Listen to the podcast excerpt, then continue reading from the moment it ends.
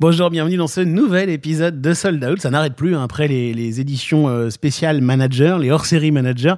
On se retrouve euh, déjà avec un nouvel épisode de Sold Out et aujourd'hui, une jeune femme brillante et euh, qui a une carrière fulgurante est en face de nous. Salut Perrine. Salut. Perrine Deltaï, qui est, comment on pourrait te présenter? Programmatrice? Est-ce que c'est un bon résumé de ton métier? Ouais, programmatrice, c'est ça directrice artistique, programmatrice euh, selon les fonctions, mais euh, programmatrice, c'est bien. Alors vous allez voir, ce qui est génial avec Perrine, c'est que bah, non seulement elle est très jeune, donc elle comprend tout au rap quand nous on comprend pas bien, donc ça va nous permettre de comprendre plein de choses sur, sur, sur, cette, cette, esthétique. Mais alors surtout, ce qui est génial avec Perrine, c'est que tu as à peu près passé par toutes les structures qu'on peut imaginer. quoi pas toutes les structures peut-être, mais en tout cas en termes de programmation, je pense avoir euh, fait de la programmation dans des lieux très différents qui nécessitent de travailler de façon très différente. Ouais, c'est ça. Alors on, va parler du Gladzar, du Divan du Monde, du Pimper, du Petit Bain, de l'International, du Hasard Ludique, de Crum qui est un promoteur local, et puis également des Trois Éléphants, d'EuropaVox, et puis sans doute, comme on est aussi bavards tous les deux, d'autres endroits. Probable. Et donc, on va également parler de privé, de public, d'associatif, euh, de ce que ça veut dire euh, programmer. Bref, un épisode qui sans doute va être très riche, qui commence maintenant. Est-ce que tout est prêt? Oui, monsieur le directeur. Bon, alors je vais faire commencer. On parle de trajectoire de vie, on parle de carrière, on parle de, choses vécues par, euh, par des professionnels du spectacle vivant. Parfois, je me demande ce que je fous dans ce métier. On parle de spectacle, on parle de spectateur, on parle de producteur, on parle de billets vendus. On parle d'humain, non? Je peux vous dire que Johnny Hallyday au Stade de France à côté, c'est un Playmobil dans un évier. Hein. Sold Out. Sold Out. Le podcast de Delight. Le podcast de Delight. Je suis Perrine Delteil, je suis programmatrice du festival Les Trois Éléphants à Laval. Je fais partie de la prog du festival Europavox à Clermont-Ferrand et je travaille aussi chez Crump, un promoteur local basé sur Nantes et Rennes, euh, connu surtout pour euh, faire pas mal, euh, un peu tout le rap sur Nantes et Rennes. Et, et je suis programmatrice aussi au sein de cette structure premier billet vendu Alors, mon premier billet vendu, je pense que c'était à l'époque quand j'étais orga, avec une asso qui s'appelait Subculture, où on faisait des soirées nuit. Euh, et c'était peut-être au Bateau Phare, peut-être à la Belle-Villoise, euh, sans doute sur une prod clubbing euh, un peu. un peu, un peu péchu. T'avais quel âge? 22. 22. Dernier billet vendu euh, Dernier billet vendu, bah, je, pense que j'ai une, bien une cinquantaine de billetteries en vente euh, en même temps, donc je ne saurais pas le dire, mais ce matin, on a fait un, joli soldat en 20 minutes sur un artiste qui s'appelle Dali, voilà, à Nantes. Soldat Out saison 5, épisode 12 avec Perrine Deltaï, directrice artistique et programmatrice d'EuropaVox, des Trois éléphants, et de Crump, un promoteur local à Nantes, enregistré dans les bureaux de Delight en février 2024. Bon, Perrine, qu'est-ce que c'est une programmatrice? Tu sais me définir ça ou pas? Ouais, je pense que je peux faire ça. Pour moi, c'est euh, faire une sélection d'artistes euh, nationaux, internationaux, régionaux, locaux, euh, en fonction de critères artistiques, bien sûr, mais aussi en fonction d'un budget, d'un cadre donc budgétaire. c'est pas pareil si on a un million ou si on a 50 balles, d'un cadre technique. Est-ce que j'ai une salle de 300 Est-ce que j'ai des stages de 10 000 et euh, en fonction d'un territoire aussi. Quelle est la concurrence? Qu'est-ce qu'il y a sur le territoire? Euh, euh, Voilà. Bah, chapeau, parce que je t'avais pas prévenu de cette première question que, dont je viens d'avoir l'idée. C'est une définition juste parfaite. tout, est, tout est parfait.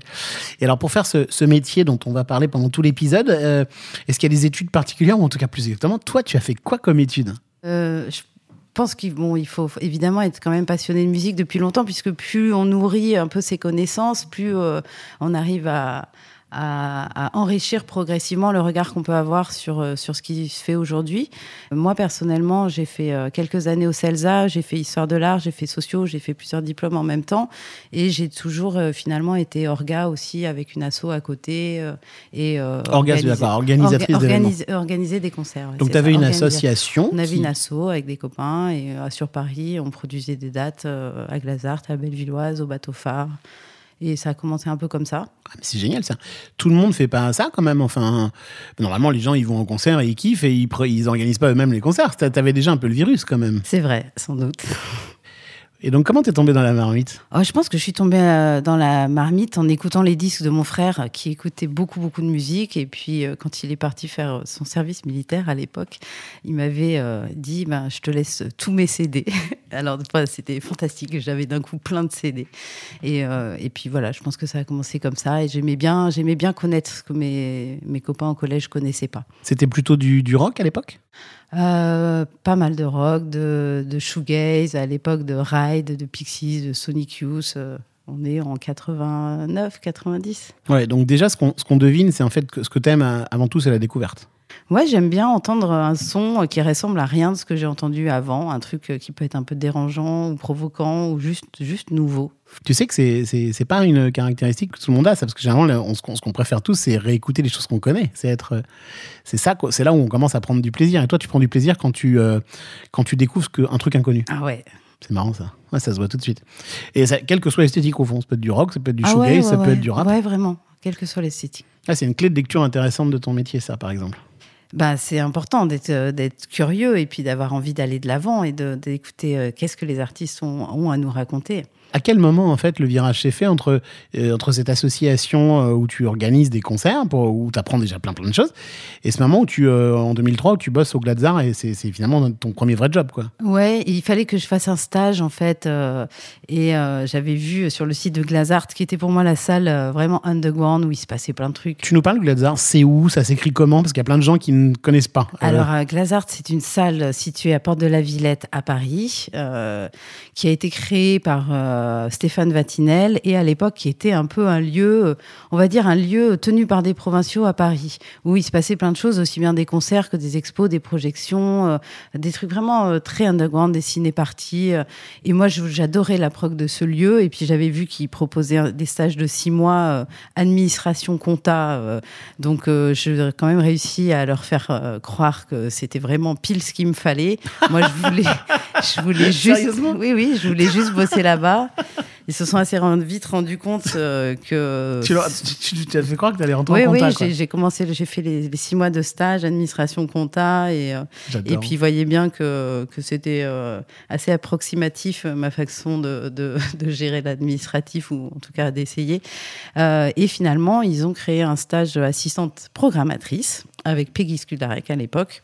Et euh, voilà, il n'y avait pas de, de stage prog à la base. Ils ont reformaté le stage pour toi, quoi. Ouais, euh, et, et en fait, du coup, j'ai poursuivi donc, euh, à Glazart et j'ai fait mes armes là-bas. Ah, c'est fort parce que ça veut dire qu'en fait, ce que, ce que tu faisais un peu en tant qu'organisatrice associative, euh, tu t'es retrouvée à le faire presque professionnellement, un peu par accident, quoi. Oui, après, c'était les débuts, hein, j'apprenais, mais c'était c'était- fort, fort intéressant. Et puis surtout, bah, j'ai rencontré une team incroyable et Stéphane Vatinel qui commençait déjà à, à avoir envie euh, de bouger, de s'étendre, euh, qui avait euh, mille idées à la seconde. C'est qui Stéphane Vatinel Stéphane. Vatinel, qui était le, le directeur à l'époque de Glazart Ouais. et qui aujourd'hui possède de nombreux lieux dans Paris et qui est assez fort pour raconter des, des histoires sur des nouveaux sites et leur redonner vie en quelque Aujourd'hui, là, quel lieu, par exemple, à Paris? La recyclerie, alors je les connais sans doute pas tous, Bien mais euh, la recyclerie, euh, et il a la, la structure qui s'appelle Signéoco, qui a redonné vie à la machine du Moulin Rouge avec le club qui s'appelle La Machine,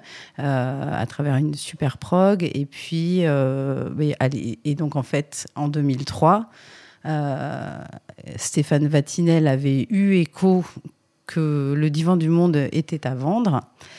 Et euh, on s'est lancé dans un truc un peu zinzin. Le avec, divan du monde, euh, pour ceux qui connaissent pas, je me permets de t'arrêter, c'est là où il y a Madame Arthur aujourd'hui. Mais à l'époque, c'était le divan du monde, une salle, une salle euh, qui programmait des, des concerts et qui est, euh, qui est tout à côté de la Cigale, rue des Martyrs, hein, dans le 18e. Voilà, ça fait partie des cabarets euh, parisiens emblématiques qui ont été peints par Toulouse-Lautrec à l'époque de la Goulue. Ça s'appelait le divan japonais, mais ça fait vraiment partie de ces salles du boulevard de la chanson qui font rêver. Enfin, pour moi, c'est comme l'Élysée Montmartre. ou Quand j'entendais le divan du monde, euh, Stéphane Vatinel, le jour, il nous a dit ben, peut-être qu'on pourrait racheter le divan du monde. Moi, j'étais là, mais, mais c'est complètement fou. Mais oui, euh, faisons ça. Et tout ça se passe quelques temps après que, enfin, euh, presque après que tu été accepté en stage de contact. quoi. ouais, c'est ça, ouais, c'est ça. Donc. euh, Après, tu es retourné au Gladzart. Tu as fait d'autres trucs entre temps et boum, tu es retourné au Gladzart en 2006. Ouais, j'ai fait des trucs entre temps. J'ai bossé un peu sur des festivals, mais pour des, des, des choses de courte durée. Euh, et puis, euh, à un moment, j'ai eu besoin et envie aussi de euh, d'apprendre de façon un peu plus théorique ce que j'avais acquis sur le terrain. Et donc, j'ai postulé aux formations d'Issoudun que j'ai faites en 2005-2006. D'accord, c'est des formations au métier euh, technique de la scène, hein, c'est ça? Ou au métier Technique, euh, non, à la production. artistique? Oui, voilà, Ouais, c'est un peu une formation comme, je dirais, l'EMIC, même si je la connais pas bien, mais qui existe depuis plus de 20 ans, qui se passe à Issoudun et qui forme des profils de managers du monde de la musique. Et voilà, et je voulais vraiment faire cette formation, donc je l'ai faite.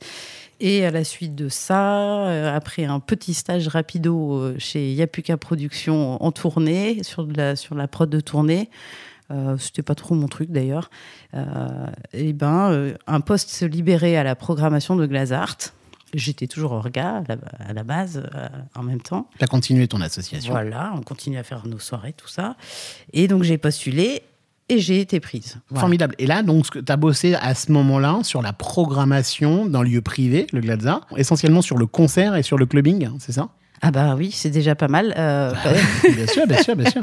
Non, mais c'est pour bien préciser les choses. Non, mais c'est- Ouais. c'est vrai que c'est important parce qu'en fait, euh, ce qui distingue toutes les salles de Paris euh, des autres euh, lieux, par exemple en région comme les SMAC, c'est le, le modèle économique. Quand on est à Paris, d'ailleurs, souvent on superpose les concerts et le clubbing, par exemple des salles comme Petit Bain ou Glazart, je ne sais pas s'ils le font encore, mais nous à l'époque, c'est aussi une nécessité économique parce que sur des petites jauges de 300 ou 400, euh, on ne dégage pas vraiment d'argent en faisant du concert. Les tickets moyens, ce qu'on appelle les tickets moyens, c'est les chiffres du bar, ne sont pas énormes en concert. Donc on a besoin des soirées club aussi pour se rattraper. Et d'ailleurs, euh, sur ce, c'est vraiment des établissements qui, où c'est très formateur parce qu'on n'a pas vraiment le droit à l'erreur. Quand on plante un club euh, sur un, dans un, un club dans le mois, ça, ça va, mais il faut pas qu'il y en ait deux non plus. Si je résume un peu, quand tu es programmatrice d'un lieu comme ça pour les concerts, tu déjà pas beaucoup de sous pour acheter des, des dates, parce que il y a, y a 300, 300 places, c'est pas une énorme jauge. Donc t'as pas beaucoup de sous pour acheter des dates, et en plus les gens, ils boivent pas beaucoup au bar. Et donc globalement, la salle, il y a un modèle économique qui est euh, avant tout celui du plaisir de faire découvrir. quoi. Euh, Oui, oui, oui. C'est ça Euh, bah, il, y a- il faut aussi quand même que le modèle économique soit rentable, sinon après on met la clé sous la porte. Mais, euh, mais voilà, c'est vrai que c'est des salles où il y a une grosse euh, densité de programmation. On, on a- on arrive vite à 25 dates par semaine. Et puis, et puis c'est des salles qui sont, euh, comme on le disait tout à l'heure, enfin en tout cas, c'est une salle qui est située en bordure de Paris, à Porte de la Villette. Personne se balade par, à Porte de la Villette comme ça par hasard le soir et voit Glazart en se disant ah ça a l'air sympa, je vais, je vais pousser la porte. Donc non, il faut, faut venir exprès. Il faut travailler aussi la programmation en, fonction de ce territoire. Donc, euh, par exemple, on va aller chercher des niches. Euh, si on fait, euh, je sais pas, The Melvins ou Russian Circles, pour citer des, trucs que j'avais pu faire à l'époque avec Lazart, c'est des, publics, on sait qu'ils vont se déplacer, même si c'est à Porte de la Villette. Voilà. Donc, donc, ça nécessite à chaque fois un, petit, un regard et une compréhension de, de, de, l'emplacement géographique d'une salle et puis de la concurrence. Parce que du coup, à Paris, ben, il y a peut-être, par exemple, pour euh, quand je parle de Melvin sur Eugène Circle, ben, il y a la Maro, il y a, euh, La y a- voilà, il y, a- il y a plein d'autres salles qui vont faire ce même type d'esthétique. Et donc là, on arrive sur les notions de concurrence. Comment on, on- on écrit un projet artistique euh, qui euh, se glisse un peu harmonieusement dans, dans le paysage et sur le territoire où on est. Tout ça en ayant en plus comme contrainte de programmer le soir un peu après les concerts du clubbing, parce que le clubbing, c'est ce qui va faire tourner la machine, parce que les gens, ils boivent et ils font tourner le bar. c'est ça l'idée? Ouais, bah, c'est euh, c'est euh, un, peu sale de le résumer comme ça parce que dans le clubbing, le, le but c'est pas seulement de vendre de, de- de J'ai- l'alcool pour faire boire les gens, parce qu'il y a sûr. quand même des propositions Mais je clubbing qu'on prolongeais ce que tu disais tout à l'heure, en fait. Oui, hein. oui, c'est-à-dire que Ouais. ça fait partie du modèle économique et en fait, plus il y a d'ouverture, plus on va euh, euh, répartir les frais structurels sur un nombre de dates important Voilà. et donc ils seront moins importants. Mais moi, je, je- je trouve que les On, aurait par- presque par- dit que je- j'avais fait de la compta quand je viens de dire ça. vu t'as ça C'est incroyable. mais je vois bien que quand on parle de compta et de rentabilité, tu commences à devenir agressive. mais, mais moi, je pense qu'on on- on peut parfaitement parler de modèle économique euh, d'un côté. Ah, bah et après d'avoir une proposition artistique euh, pour, pour, euh, qui, qui- qui est extrêmement ambitieuse euh, dans les contraintes de ce modèle Ah bah, économique, en bien fait. sûr, Bah, de toute façon, le- la contrainte budgétaire, elle fait partie du travail de programmation. Elle ne peut pas être nég- mise de, de- à l'écart. Et donc c'est intéressant parce qu'à ce moment-là, tu devais travailler sur les concerts et sur le club, donc déjà, tu déjà très ouverte en fait sur les différentes esthétiques. C'est vrai. Et bah, du coup, avec notre asso, on avait, euh, j'étais quand même déjà bien intéressée par euh, les musiques de nuit, électro, etc.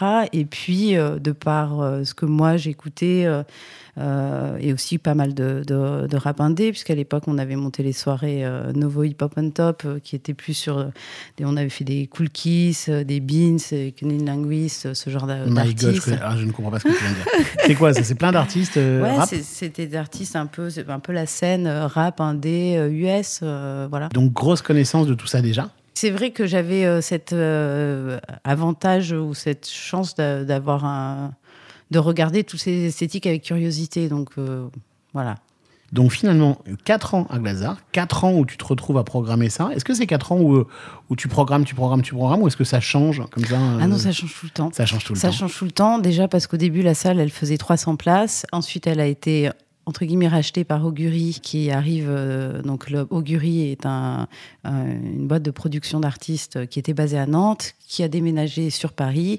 Et comme à l'époque, de plus en plus de producteurs commençaient à avoir, euh, avoir leur salle, euh, leur propre salle. Donc, je pense qu'Augury aussi euh, cherchait à avoir un lieu euh, euh, et, peut-être euh, avait sous-estimé La complexité. l'impact de, de, de, de l'emplacement du lieu, parce que bon, euh, c'est quand même pas très glamour euh, quand on a des artistes dans son roster comme euh, Vanessa Paradis, M. je sais pas si avoir un lieu porte de la Villette, parce que il faut le savoir, c'est un peu, c'est un peu quand même. un peu ghetto, quoi. Euh, le Glazart, c'est un préfabriqué, c'est euh, c'est au milieu d'un parking. euh, C'est hyper rock, quoi. C'est très. ça sent le rock'n'roll. Voilà, c'est un délire. Ouais. Bref, ils ont racheté Glazart, ils ont décidé de faire des travaux, donc la jauge était passée à 600. Donc forcément, Ah ouais. quand on change de jauge, ben, on- il faut revoir un peu artistiquement euh, les propositions. Et par exemple, sur des formats nuit, euh, ce qui marchait à 300, ça va pas forcément marcher à 600. Il faut... Donc voilà, ça nécessite toujours de- des adaptations. Et en plus, juste avant que arrive, Stéphane Vatinel avait euh, eu l'idée de faire euh, la plage de Glazart, qui était une, une extension euh, outdoor de Glazart. Et on y produisait 60 dates euh, par été, en plus du reste, mais sur une jauge qui était plutôt de 1000 places. Donc on a pu 1000 faire... euh, on a fait des George Clinton, Roy Ayers, euh, on a fait des, des trucs in- incroyables. euh, Et ouais, Bomba des... Mais j'ose à peine imaginer tout ce que tu as pu apprendre là-bas parce que tu as, programmé le jour, la nuit, tu as programmé des 300 places, des 600, des 1000. C'est une école inouïe, quoi. Bah, c'est vrai que c'est c'est- c'est assez formateur, je pense. Sold Out, Sold Out, le podcast de Delight. le podcast de Delight. Bon, alors après toutes ces années Gladzart, Perrine, on file à l'international. C'est quoi l'international? Alors l'Inter, euh, l'international, c'est- c'était euh, une salle de showcase située à Oberkampf, donc en plein centre de Paris, et, euh, et qui proposait tous les soirs trois groupes en entrée libre, euh, tous les jours, sauf le 31 décembre. Donc, euh, je te laisse faire le calcul. On est à à peu près 1000 groupes par an. Donc, Voilà. Et donc, c'était euh, une, une super team qui avait pas mal de, de bars, restos dans Paris, le bar des amis, etc. Et tout ça, c'était piloté par euh, quelqu'un d'incroyable qui s'appelle Raman. Quand Raman a décidé de faire autre chose de, de sa life, il m'a appelé, il m'a dit bah, il faudrait que ce soit toi qui me remplace à l'Inter. Super. Et moi, j'ai adoré, adoré bosser là-bas parce que il y avait la Flèche d'Or, il y avait Sergueï qui faisait ça à la Flèche d'Or, mais c'était le début des, euh, des salles, euh, enfin le début, où- qui avaient basé leur modèle économique sur le fait de faire des entrées gratuites. Mais oui. C'est un peu borderline en fait, parce qu'il y avait une espèce de, de, de, de flou euh, juridique euh, autour de cette notion d'artiste euh, Parce qu'il n'y a, pas- amateur. de billetterie, quoi. Bah, Il n'y a pas de billetterie, donc euh, il n'y a pas de billetterie, mais n'empêche qu'il faut bien qu'on paye les groupes. Mais euh, quand on fait trois groupes par soir, euh, on ne peut pas payer. euh, donc les groupes ne sont pas à payer un- cachet par groupe euh, comme euh, ils seraient, sont censés l'être. euh, voilà. En fait, à ce moment-là, tu apprends la débrouille, tu apprends à programmer énormément et à programmer un truc très bizarre, j'imagine, qui est le gratuit. Ça doit être très spécifique. Bizarre, je sais pas, mais très spécifique, non? En fait, c'est- des opportunités parce qu'en fait, même sur des petits budgets, on peut récupérer des day off de groupes inter euh, qui, qui, vont, euh, qui vont être en France et puis euh, il n'y aura pas eu de date parisienne et puis ça va quand même les intéresser. Il y a toute la scène évidemment des groupes parisiens, mais ce qui était génial à, à l'international, c'est que il y avait le public, il y avait les groupes qui jouaient les groupes qui avaient déjà joué qui revenaient, et puis toute la profession, euh, les éditeurs, euh, les euh, labels qui avaient soit placé leur groupe là pour les voir sur scène ou pour starter un peu un, projet, essayer d'aller de, marquer des points auprès du public, de, gagner un peu d'audience et, puis ouais, refaire du repérage. Donc tout ça, c'était de 2010 à 2013, ouais, 13-14. Et euh, moi, j'ai j'ai vraiment adoré parce que au final, on pouvait vraiment prendre des risques sur l'artistique, vraiment faire des trucs inconnus que personne connaissait, euh, et, puis aller dans toutes les, esthétiques. Si on a fait euh, le tout premier concert de Vald, c'était à l'Inter, euh, le premier concert de Fauve, c'était à l'Inter, et Christine and the Queen, Feu Chatterton, il y avait tous ces groupes qui ont, commencé ici, donc c'était génial. Et je faisais déjà des soirées reggaeton, comme des soirées, c'était, on pouvait tout faire, c'était vraiment incroyable. On pouvait avoir un DJ set de un samedi soir, euh, improbable parce que c'était des potes de potes, euh, et euh, voilà. parce qu'ils font pas ça pour l'argent à ce moment-là. Ils font ça pour la renommée du lieu, pour le plaisir, pour. Bah, il y a aussi vachement de réseaux, mais, mais c'est, ça, c'est, vrai que c'était trois années assez très cool. Très, très cool. Il y a un truc qui me frappe quand tu parles, Perrine, c'est c'est quand tu parles des lieux et des. Tu, tu cites systématiquement les programmateurs de tel lieu. Tiens, il y a machine là-bas, il y a truc, et j'ai remplacé machin. Est-ce que vous vous parlez tout le temps entre programmateurs? Parce que sinon, c'est un métier un peu solitaire pour les prises de décision. J'imagine que c'est quand même pas la personne de la promo qui dit non, tu vas pas faire euh, Vald? Oui. Alors ça, ça c'est vrai que et alors surtout ce qui est génial dans ce métier et là je le dis de façon ironique, c'est que tout le monde a toujours un avis Absolument. sur son métier, sur ce qu'on fait. Euh, alors que c'est pas le cas de tous les métiers. Enfin, personne va avoir une administratrice en lui disant "Oh dis donc euh, ta TVA, euh, je serais toi, je mettrais pas là." On sent que tu Alors- la compta un peu. oui, encore Ouais. la compta. Mais, euh, mais c'est vrai que sur l'artistique, tout le monde a un avis, euh, pas forcément éclairé, euh, et ça peut être assez fatigant. Et euh, parce que parce que nous, on a en tête ben, les budgets, les, les dispos, des choses qu'on a déjà demandées, où on sait que tel artiste, c'est trop gros pour euh, venir dans telle salle, mais c'est vachement difficile de l'expliquer. Et, et puis, évidemment, comme euh, c'est euh, bah, ce qui fait aussi envie, donc c'est normal d'avoir beaucoup d'enthousiasme autour de soi, mais des fois, c'est pas toujours facile de, de ouais, de... Bah, c'est facile en tout cas d'avoir une opinion sans connaître toutes les contraintes, quoi. Oui, C'est Voilà, ça. hein merci. Ouais. Bah ouais.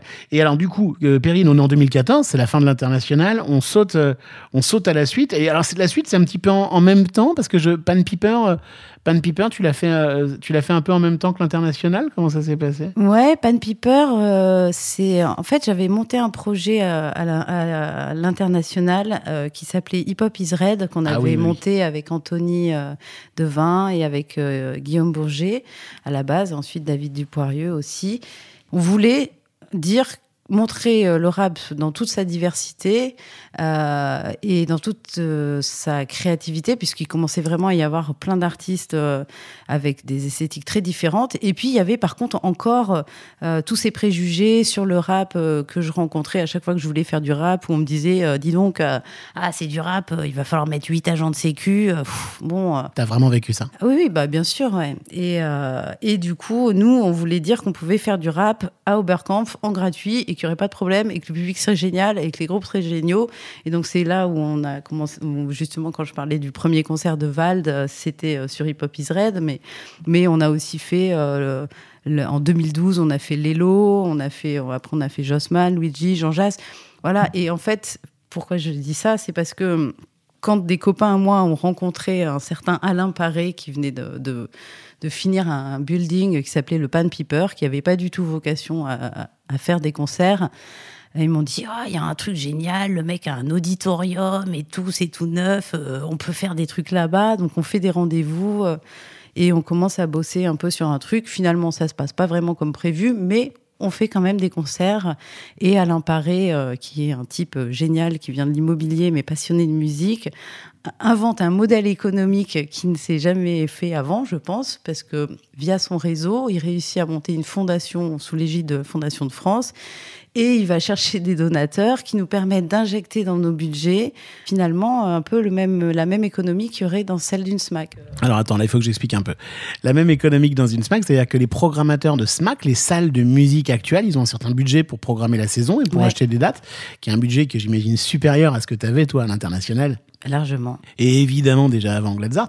Et là, pour le coup, grâce à cette fondation, tu avais à peu près les mêmes moyens, à peu près, hein, les mêmes moyens qu'un programmateur de SMAC. C'est ça que tu veux dire? Oui, mais et en fait, euh, évidemment, on, on gardait pas cet argent pour nous. Ça nous permettait de proposer des deals avantageux aux producteurs Bien sûr. qui ne voulaient pas venir au Pan Piper puisque personne connaissait le Pan Piper. Donc c'est toujours la difficulté quand on arrive avec un lieu qui n'est pas euh, plébiscité euh, encore par la profession. Donc là, on avait mis ça en place. Et puis moi, je lui avais dit, bah tu sais, il faut qu'on fasse du rap parce qu'il n'y a pas d'autre salle à Paris qui a une ligne artistique que sur le rap français. Et il m'a dit, bah, euh, euh, je, te suis, on fait ça. Et on a fait euh, des Youssoufa, des Lompal, des Grems, des Jokes, la MZ, Run the Jewels, Romeo Elvis. On a fait Rachan Ahmad. Et, on- et, c'était génial. Mais c'était une programmation sporadique Ouais, que ouais, oui. j'avais en plus. Donc En plus, c'est pour ça que tu l'as fait en plus de l'international. Voilà. Par contre, si je peux me permettre, Perrine, t'es hyper modeste, donc c'est moi qui vais le dire, mais t'as quand même un pif de ma boule, quoi, parce que les, même moi qui connais pas très bien les musiques urbaines et le rap, euh, les noms que t'as cités, je les connais. C'est-à-dire que tu programmes ces gens-là quand ils sont tout petits, qu'ils sont euh, encore en pleine émergence, et t'arrives à les emmener dans un endroit inconnu parce que justement ce modèle économique le permettait sans doute, mais il faut avoir un pif pour nourrir le modèle économique. Bah euh, peut- oui, peut-être. euh, Après, euh, c'est euh, vrai qu'on était un peu solo aussi sur, ce- Ouais. sur cette esthétique. Et Ouais. puis la salle s'y prêtait bien. Ça faisait 600 places. C'était euh, une belle aventure. Donc j'ai fait un peu euh, en même temps que le que l'Inter.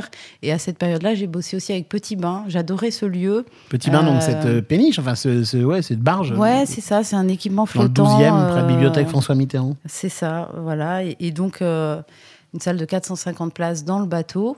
Et euh, je- salle, là, je faisais les nuits, mais avec une approche de la nuit un peu concert. Et on avait lancé euh, une- un peu une marque qui s'appelait Petit Bain de Minuit, Petit Bain de Nuit, je sais plus.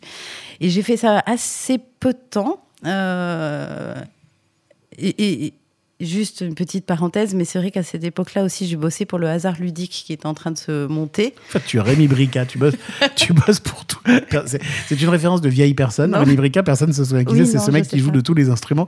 Donc tu fais tout en fait. Tu es à l'international, tu es à Petit Bain, à Pan Piper et au hasard ludique en là, même temps. J'étais plus à l'inter. Du coup, j'étais repassée Ah ouais. en indé. J'avais Ah oui, oui, oui. j'avais des bureaux euh, au bunker euh, 101.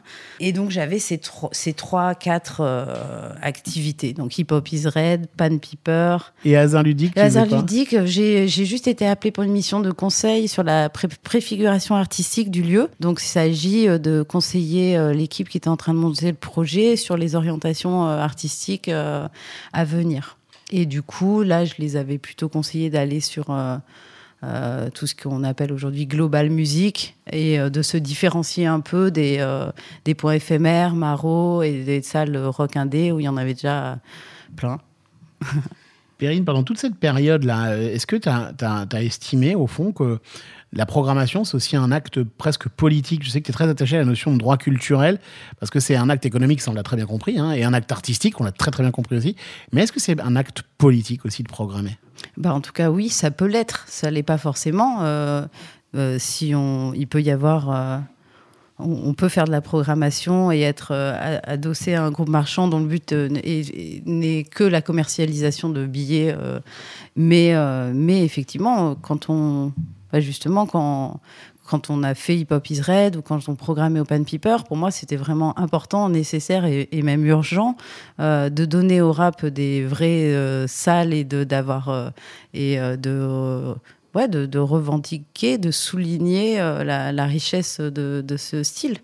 Moi, j'espère et j'aimerais qu'on puisse avoir des programmations engagées. Elles, elles, elles le sont pas toujours, mais effectivement, pour moi, c'est important. Sold Out, Sold Out, le podcast de Delight. Et boum, Perrine, on arrive euh, à là où tu en es aujourd'hui. À là où tu en es aujourd'hui, tu as, tu as évidemment encore plusieurs missions aujourd'hui parce qu'on sent, on sent que tu t'éclates aussi, toi, toujours, hein, je pense, en multitâchant ou en multitaskant, je sais pas comment on dit, mais à, Ouais. à faire plusieurs choses en parallèle. hein, ça te nourrit, hein, ça Ouais, c'est vrai. C'est vrai. Euh, non, ah bah, après, aujourd'hui, euh, avant aujourd'hui, j'ai quand même fait un petit passage de 6 ans à Laval. Ouais. Euh, Mais j'allais y venir. Voilà. J'allais- Non, pardon, ça a commencé là, aux Trois éléphants, enfin, dans une SMAC. Une SMAC euh, Exactement. SMAC. T'as programmé une SMAC pour le coup, euh, c'est ça? J'ai programmé une SMAC. A un nom euh, impossible, cette SMAC, j'arrive pas à le prononcer. SMAC. 6 par 4 C'est, euh, voilà, le 6 par 4. Et, euh, En 2016 mon- En 2016, je suis arrivée là-bas. Mon idée, c'était de me dire, euh, ça fait 10 ans que je programme à Paris. J'ai fait quand même pas mal de lieux. Qui sont ces programmateurs de SMAC Est-ce qu'ils viennent forcément de- du territoire dans lequel ils sont implantés? Est-ce que moi, je peux postuler et peut-être avoir la chance d'être prise? Est-ce que... euh, et puis, j'a- j'avais déjà re- regardé la programmation de Jeff Foulon aux Trois éléphants et je trouvais que c'était un beau projet artistique. En tout cas, je me reconnaissais dedans, donc je me suis dit, bah, allez, je postule. euh, Et, euh, et puis, c'est parti. Et, et je me suis retrouvée quelques mois après euh, à Laval. Et alors, est-ce que t'as alors, t'as tout changé de vie? Hop, tu te retrouves à Laval. Ouais. Est-ce que t'aimes cette vie qui est quand même loin de l'agitation parisienne, euh, qui est très différente, j'imagine? Ah oui, bah là, j'ai quitté euh, tout. Hein, euh, mes, mes, mes boulots, mes potes, ma ville, ma maison. Et, mais j'étais vraiment contente parce que intellectuellement, c'était hyper riche et j'ai beaucoup appris. J'ai découvert tout, euh, tout un maillage institutionnel de territoire à base de drague, de trucs. Alors j'ai fait partie de plein de comités, de, des De drague, de euh, dans DRA, ça, de, Oui, les- des affaires culturelles. Exactement. Et puis, euh, et puis surtout, bah, la- la- l'asso euh, qui portait le projet avait aussi bah, tout un projet culturel et social euh, derrière le projet artistique. Et ça, je trouvais ça vraiment incroyable, puisque nous, à Paris, il y a beaucoup de... Quand on parle d'assaut, Glazart, c'était une asso, mais il y avait que des CA fantômes, et c'est souvent le cas. Donc là, j'ai vu qu'en fait, euh, ça existait les, les vrais assos avec des vrais CA et des commissions, etc. Et, euh, et c'est marrant projet. parce que maintenant, je me rends compte que, que, que bah oui, je ne connaissais pas du tout ce- cet univers-là. Et, euh, et forcément, bah, il y a un cahier des charges quand on est une SMAC, donc une scène de musique actuelle avec un budget, mais aussi un cahier des charges euh, sur un pourcentage de découverte, de patati patata. Donc, c'est une autre contrainte. Et à Laval, il n'y a pas que cette SMAC, il y a également un festival qui s'appelle Les Trois éléphants, Voilà. Et donc, du coup, j'ai récupéré aussi la prog des trois élèves. qui est lié à la SMAC d'une certaine manière. Ouais, c'est la même équipe. C'est la même équipe. hein. En ouais. fait, euh, le festival est antérieur à la SMAC. L'équipe qui a monté le festival a obtenu une salle et le label SMAC euh, peut-être dix ans après avoir monté le festival. Et du coup, tu te retrouves à programmer ce festival, qui aujourd'hui est une excellente image, qui, est, un peu un écrin. hein. Ouais, il y en avait déjà une avant. Et puis, c'est vrai que j'ai un peu fait évoluer la ligne artistique en, en prenant le virage rap peut-être un peu avant les autres. euh, du coup, vu que je connaissais euh, quand même euh, bien ces acteurs et puis les artistes. Et c'est un projet vraiment que, que j'adore parce que c'est un projet de tête chercheuse. Il y a de la place pour. Euh, pour faire pas mal de propositions gratuites, vraiment émergentes. Et puis, le, euh, c'est à taille humaine. C'est euh, combien de spectateurs, les trois c'est 5-6 000 jours. Ah ouais, ça, oui, ça va. Mm, voilà. Et euh, non, et j'ai- j'aime j'aime beaucoup ce projet que, que j'ai continué à. Ah oui, tu continues jusqu'à aujourd'hui, c'est pourquoi Voilà. c'est ce qui nous amène à, Exactement. à cette partie. Aujourd'hui encore, tu programmes les trois éléphants, d'ailleurs. euh, Ouais. Ouais. Et, euh, et c'est pas le seul festival que tu programmes aujourd'hui, parce que tu travailles aussi avec l'équipe et le comité de programmation euh, d'Europavox, ce festival euh, porté par François Missonnier. Exactement. Exactement. Et ça aussi, c'est ben, pour le coup, euh, projet. euh, politique qui pourrait même être raisonné encore plus de façon encore plus politique ça s'appelle quand même Europavox Euh, La voix de l'Europe. et euh, voilà et euh, Et euh, non, non, c'est- c'était euh, pareil, une belle rencontre, puisque dans le, au sein du comité de programmation, il y a Didier Veillot, euh, Ouais. qui est l'ancien directeur de la y Qu'on a embrasse parce qu'il adore le podcast, Didier. C'est quelqu'un qu'on aime d'amour. Et, euh, et bon, et moi, je continue d'apprendre, en fait, c'est ça. J'aime bien être entourée de gens qui me euh, nourrissent intellectuellement, qui m'apprennent des choses. Et, euh, et là, je, je- je trouve ça rigolo parce que euh, finalement, euh, l'équipe, euh, parce qu'il y a François Odigier aussi, euh, l'équipe artistique d'Europavox est un peu plus âgée que moi. Et euh, l'équipe euh, euh, d'une autre structure dans laquelle je travaille, Crump, est vraiment plus jeune que moi. Et aux trois élèves, c'est on est à peu près dans la même. Donc je travaille avec des gens Plein de qui ont entre 20 différentes. et 60 ans, génial. mais sur l'artistique, ce qui est quand même pas. Euh, c'est pas habituel, je pense. Mais c'est ça qui est génial dans ton parcours, c'est que quelles que soient les générations, les gens avec qui tu bosses, t'amènes ta patte en fait, et toujours sur l'artistique. Et surtout euh, à, à Europavox, en fait, tu leur as, tu les as encanaillés quoi, tu les as amenés un peu vers le rap en fait. c'est ça. hein. Ouais, ils m'ont appelé pour, euh, Pour ça. Mais Bah oui. euh, pour, un peu, pour- pour affiner leurs propositions sur le rap, parce qu'ils en faisaient déjà avant, bien sûr. Et puis, j'ai découvert ensuite, bah, le- Et surtout, on a besoin de quelqu'un qui soit experte quoi, un peu. hein. Bah, il y a beaucoup de propositions, donc c'est bien de les connaître et, et puis de les comprendre aussi. Parce que. Mais tu fais, excuse-moi, tu fais comment en fait? Parce que là, euh, j'imagine que cette semaine, par exemple, tu vas écouter plein de trucs que personne connaît encore. Faut bien prendre des décisions. hein. Comment tu fais? T'écoutes, t'as des liens, on t'envoie des liens, euh, tu te fais un avis. euh, Enfin, comment ça marche? Oui, j'écoute plein de trucs, évidemment. Euh, j'essaie de, de répondre au max et d'écouter euh, toutes les propositions que m'envoient les tourneurs avec lesquels je travaille. Euh, bah, parce que c'est aussi suivre leurs artistes, suivre le développement qu'ils font autour, s'intéresser. Euh, et puis après, ben je, ouais, non, j'écoute plein de trucs, mais je suis curieuse aussi. Le vendredi, quand il y a, quand je sais, je sais à l'avance quels disques vont sortir et ceux que j'aurai envie d'écouter dans le week-end, etc. Ce qui t'amuse, c'est de découvrir tout le Ouais. temps. Ouais. Et alors, euh, c'est pas fini. Il n'y a pas que ça, parce qu'il y a un, un dernier euh, projet que tu nourris aujourd'hui. C'est avec les, les fameux petits jeunes là de Crump. Alors, moi, je connaissais pas du tout. Et c'est un promoteur local euh, à Nanterre. Crump, K-R-U-M-P-P. hein. je préfère le, le dire parce que c'est pas évident Ouais. comme ça. Qu'est-ce que c'est que cette histoire encore? Crump, euh, c'est comme tu le dis, un promoteur local, c'est-à-dire, c'est presque le plus un ancien métier en fait. C'est le promoteur local, travaille pour le compte des producteurs qui sont souvent basés à Paris et organise euh, la commercialisation, la mise en vente, euh, l'organisation technique et la promotion euh, de, de shows qui se passeraient sur leur territoire, que forcément ils, sont, ils connaissent mieux étant sur le terrain pour déployer des campagnes d'affichage, etc., machin, du marketing digital, ciblant les bonnes popu- Population. ouais, voilà. En fait, ils ont eu envie d'organiser les concerts qu'ils avaient envie de voir dans leur ville, et donc c'était surtout sur du rap. Euh, et ils ont commencé. Ben, je crois, euh, comme beaucoup de gens qui continuent à faire ce métier, euh, à se casser la gueule sur une première date. Donc Bien on sûr. se dit, bah, il faut que j'en fasse une autre pour euh, refaire euh, mes affaires, et etc. Et puis, euh, avec un véritable savoir-faire et une connaissance des publics jeunes, de leurs habitudes, du, du wording, des façons de, de parler aussi, de, des façons de, mettre en place une DA sur le sur l'image. et petit à petit, ils ont gagné la confiance ben, des producteurs plutôt rap au début ben, spécialisés. Euh, et puis aujourd'hui, on travaille avec, euh, ben, je dirais pas tous les producteurs parce qu'il y en a quand même beaucoup, mais on travaille avec de plus en plus de producteurs et sur des esthétiques différentes au-delà du rap. Toi, t'es basé à Nantes maintenant? Euh, je suis toujours entre, Entre Paris et Nantes. ouais. D'accord, ok. Ouais. Et ta mission, alors chez Crump, c'est quoi? C'était de créer un historique avec des, des, des pro- des producteurs parisiens?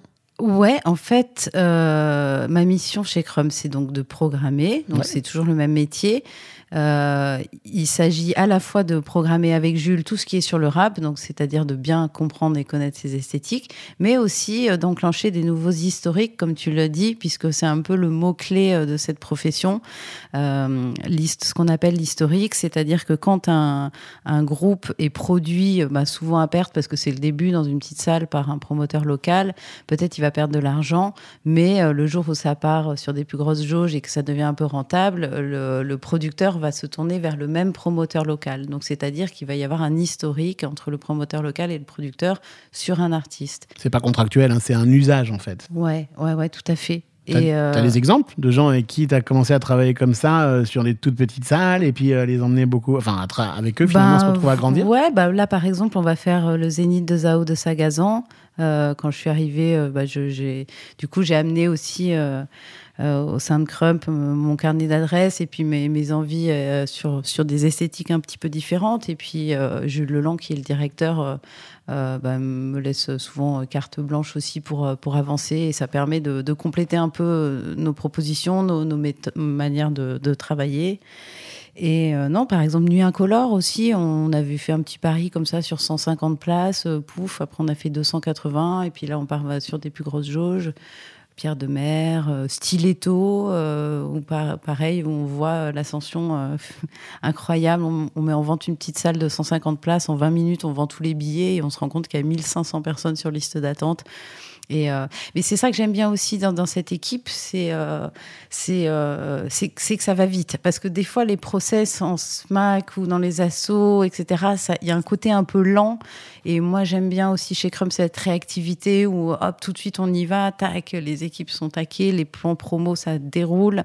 Euh, et puis, euh, y on a, Jules Leland donc, a aussi monté un, festival qui s'appelle Boomin Festival, qui est un festival en salle que sur le rap, qui a lieu sur Nantes. Et, euh, et voilà. Et puis, et puis c'est une boîte aussi où il y a une activité de label, il y a une boîte d'édition, il y a un studio. euh, on est associé avec une boîte de production audiovisuelle qui s'appelle Hors Soi. Bon, il y a un studio image sur place. On s'ennuie pas, quoi. Tout ça, on s'ennuie Mais pas t'as du même plus le temps d'écouter les CD de ton frère, alors. Les CD de mon frère, ils sont cassés depuis longtemps. oh mon dieu, c'est une histoire qui finit mal. de toute façon, il faut écouter les nouveaux sons chaque semaine. Perrine. Perrine, est-ce que tu, je sais pas si tu connais la dernière question rituelle de Sold Out On est déjà à la fin de l'épisode. La dernière question, c'est le, le conseil qu'on pourrait donner à une jeune femme ou un jeune homme qui, euh, qui nous écoute aujourd'hui, un- quelqu'un qui a envie de, je sais pas, de faire les fondations, les, les, les formations du Sud, hein, de faire euh, les MIC ou de faire une autre école, ou tout simplement d'aller direct dans le business et de travailler dans ces métiers. Quel conseil tu lui donnerais déjà? Est-ce que est-ce que c'est un métier où il fait bon vivre? Oh bah oui, oui, oui. euh, Non, je, le conseil que je donnerais euh, à des gens qui voudraient être programmateurs, par exemple, eh ben, euh, c'est des fois on me dit oui, mais euh, j'aimerais bien faire ce métier, mais toi tu me conseillerais de programmer quoi, quelle esthétique Et ben, je te conseillerais d'aller vers ce que tu connais le mieux et ce que tu kiffes, parce que c'est c'est comme ça que tu vas réussir le mieux à en parler en fait. Si toi t'as, euh, tu connais euh, euh, très bien le R&B alternatif, et ben c'est ça qu'il faut que tu fasses parce que tu auras le regard que les autres n'ont pas parce que toi tu vas tout connaître et c'est ça qui fera la diff et c'est ça qui fera que tu es bon là-dedans. Rien à rajouter. je crois que c'est un conseil euh, hyper concret et qui est mieux. Bon, Peut-être je pourrais rajouter un petit conseil de plus, c'est commence le plus tôt possible. Quoi. Toi, t'as pas attendu qu'on te demande la permission pour programmer des trucs, pour- même pour fabriquer des concerts. Quoi. Oui, c'est vrai. T'aimes pas trop demander la permission. Ouais, c'est ça. Merci beaucoup, Perrine. Merci Marc. C'était vraiment cool de t'arrêter au micro de Sold Out. À bientôt. À bientôt. Ciao, à la semaine prochaine.